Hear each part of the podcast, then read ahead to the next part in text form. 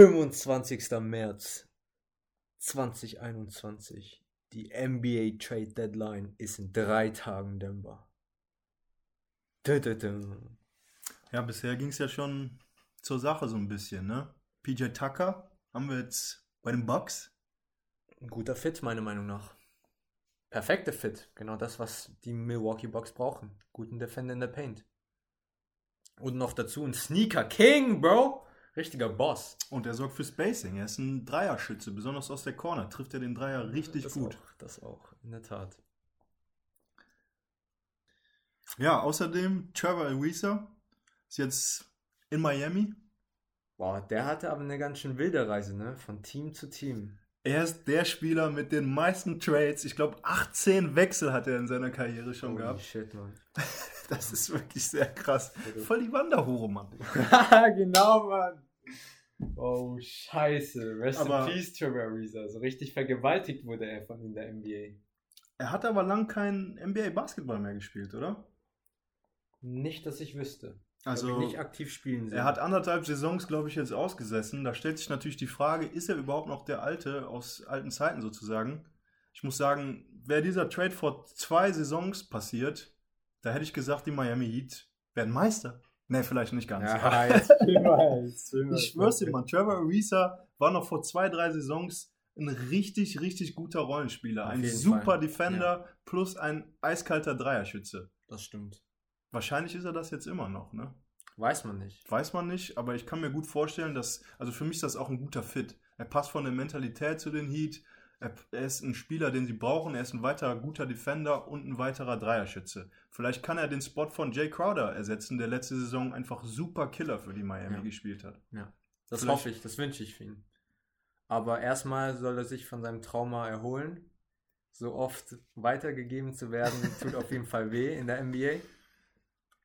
Ähm, ja, ich meine, in diesen drei Tagen kann noch einiges passieren und zwar alles Mögliche. In Trades Conversations sind John Collins, Porzingis, Vucevic, Aaron Gordon, Also ne? Big Time ist auf jeden Fall der Name Andre Drummond. Andre Drummond.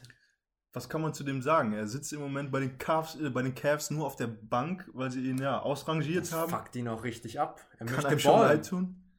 Ja, also er wartet wirklich nur noch auf diesen Buyout, dass er dann endlich bei den Lakers oder bei den Nets Oder bei den Heat. oder bei den Heat unterschreiben kann. Ich glaube, angeblich sind die Lakers der Favorit, also sein persönlicher Favorit zumindest. Oh Mann, die brauchen ihn auch. Ich also meine, hätten- wenn die Netz ihn jetzt bekommen, dann war es Game Over. dann ist die NBA wieder unwatchable, oder? Ja, das stimmt. Nein, dann ist vorbei. Dann haben die Nets mit Sicherheit ein Championship im Pocket. Aber es wäre halt echt spannend zu sehen, wenn er jetzt zu den Lakers geht. Mit LeBron an der Seite, AD an der Seite. Das wäre ein geiles Matchup einfach. Richtig, Das wollen wir alle NBA-Fans sehen. Aber ich meine, andererseits bei den Heat wäre es genauso spannend. Er auf der 5, Bam auf der 4. Das wäre auch ein nices Matchup. Aber bis jetzt kann einfach keiner sagen, wo Andre Drummond landen wird. Und bis jetzt kann keiner sagen, wie Andre Drummond in den Playoffs performen wird. Weil ich habe ihn da, glaube ich, noch nie wahrgenommen. Stimmt. Stimmt. Stimmt, Also genau. er hat ja keinen Dreier. Er ist halt ein relativ eindimensionaler Spieler. Er ist halt wirklich ein krasser Defender und Rebounder, was man sicherlich immer in den Playoffs auch, Und auch ein krasser kann. Scorer auf beiden Seiten einfach. Ein Two-Way-Player, den jedes Team brauchen könnte eigentlich. Allerdings sehe ich ihn in den Playoffs nicht unbedingt in der Starting Five. Alles Was? Spekulation muss man sehen. Okay.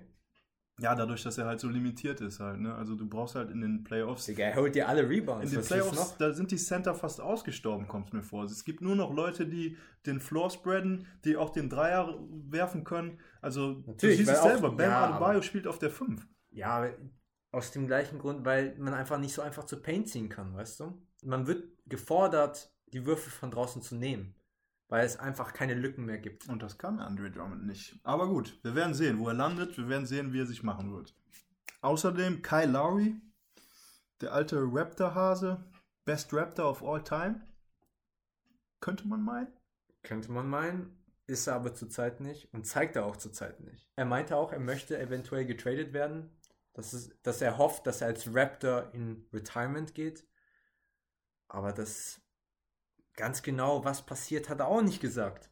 Naja, er hat zumindest via Social Media geäußert, sich geäußert und gesagt, dass man ja, dass das alles nur Spekulationen sind und dass er sich da gar nicht zu geäußert hat, dass ihm die Worte in den Mund gelegt wurden. Aber ja, Wie so oft der Fall auch in der NBA. richtig. Alles Spekulation. Alles Spekulation. Man sagt halt, dass diese Worte aus seinem Freundeskreis oder seinem engeren Kreis kommen.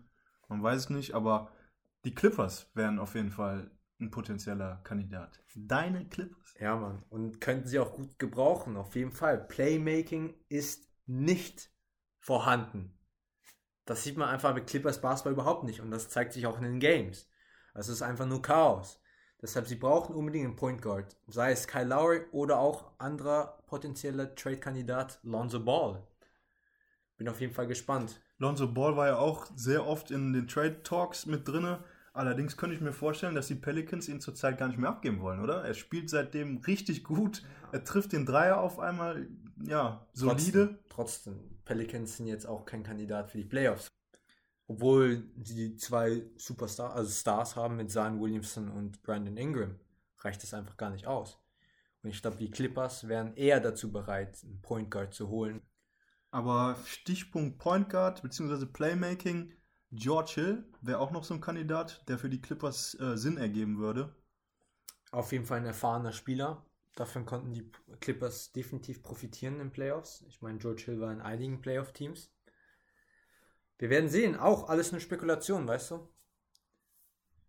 Ja, bei den Sacramento Kings gibt es auch mit Harrison Barnes und Buddy Hield zwei Spieler, die ja potenzielle Trade-Kandidaten sind. Allerdings ähm, ja, gibt es hier dazu eigentlich noch keine konkreten Teams, die, die da ihr Interesse bekundet haben. Allerdings muss man sagen, Buddy Hield passt einfach fast in jedes Team, das Three-Point-Shooting benötigt. Harrison Barnes, Boston Celtics kämen mir da auf jeden Fall in den Sinn. Die Celtics sind Mhm. im Moment am Underperform Ja. und durch den Abgang von Gordon Hayward haben sie auf jeden Fall ja, einen weiteren soliden Schützen nötig, der scoren kann, auf den man sich verlassen kann. Wer kommt noch in Frage? Welche Trade Speculations gibt es denn noch? Es sind einfach so viele, man hat einfach keinen Überblick mehr, oder?